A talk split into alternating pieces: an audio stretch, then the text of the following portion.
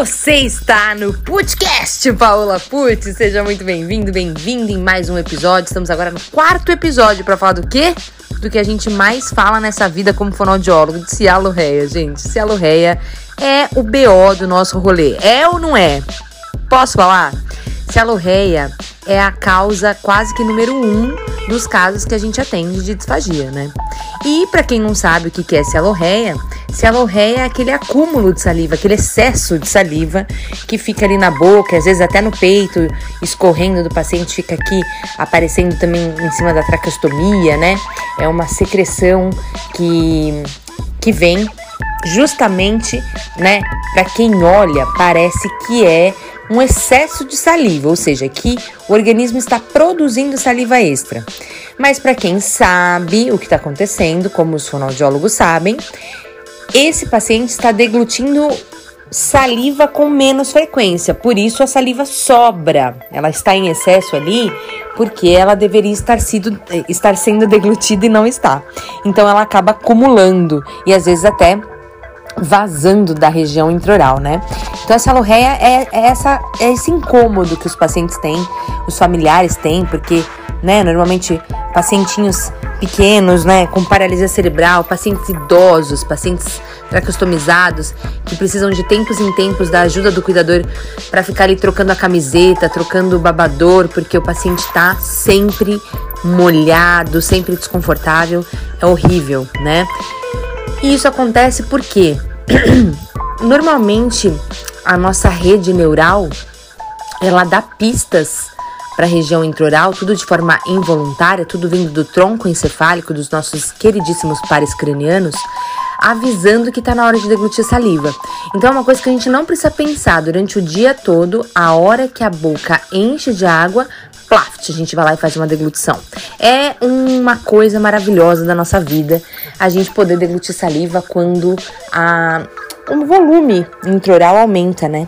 E isso não é uma coisa calculada é, quando a gente está num estado cognitivo alterado, num estado neurológico alterado.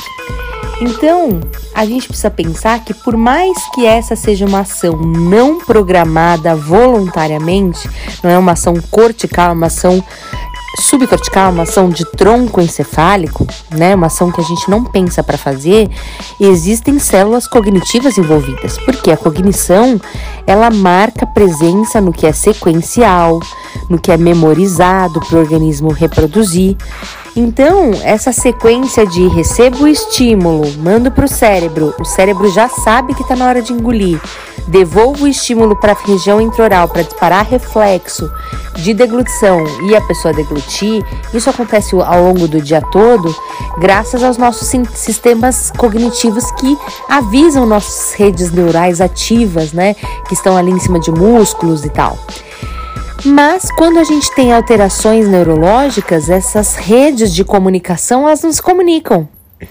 Então, em casos de AVC, paralisia cerebral ou até mesmo em casos não neurológicos, mas que as redes estão com dificuldades de comunicação, você vai ver se a lorreia. E como que é o papel do fonoaudiólogo? A gente tem a obrigação de fazer esse paciente deglutir mais vezes. Que é a dica que eu queria dar nesse podcast? Por que, que eu falei tudo isso? O podcast de hoje é para falar para você que a parte mais importante do, da intervenção do fonoaudiólogo na cialorreia é uma planilhinha no Excel. Ai, Paula, que viagem! É, gente, pois é. Você vai ver quanto tempo seu paciente demora para engolir. então, você vai observar ele na é, vida dele espontânea lá, né? Quanto tempo ele fica conversando com você e faz uma deglutição espontânea. Então você fala: Bom, eu peguei uma amostra de conversa de 5 minutos. Numa conversa de 5 minutos ele deglutiu X vezes, tá? Isso é o espontâneo dele. Depois você vai fazer isso com estímulo. Então você vai levar, claro, um estímulo que o paciente ama, no utensílio que mais deseja, uma coisa familiar para a gente disparar esse reflexo mais rápido, né? Então vamos dar um exemplo aqui que ah, o seu paciente sou eu. E eu amo, amo, amo chupar um limãozinho com sal. Faz de conta então que você me deu a oportunidade de dar uma uma sentidinha nesse sabor de novo. Você me deu gotinhas de limão com sal para eu sentir o gosto. E eu fui lá e experimentei. Nesse momento que eu experimentei, algumas coisas aconteceram na minha região introral. Eu movimentei mais a língua, eu movimentei mais o lábio, balancei de um lado para o outro, fiquei assim mais feliz, mas a deglutição não veio assim rapidinha não. Ela demorou X tempo. Da hora que você ofereceu o limão para mim até a hora que você viu a laringe elevar, o clique da deglutição, você precisa marcar esse tempo. Por que, Paola? Porque o tempo que uma deglutição leva para acontecer é o que nos dá a frequência depois. Tempo e frequência tem muita coisa a ver, né? Porque quanto tempo o paciente leva para deglutir durante uma conversa influencia na quantidade de vezes que ele vai deglutir. Se ele deglute rápido, ele vai deglutir mais vezes.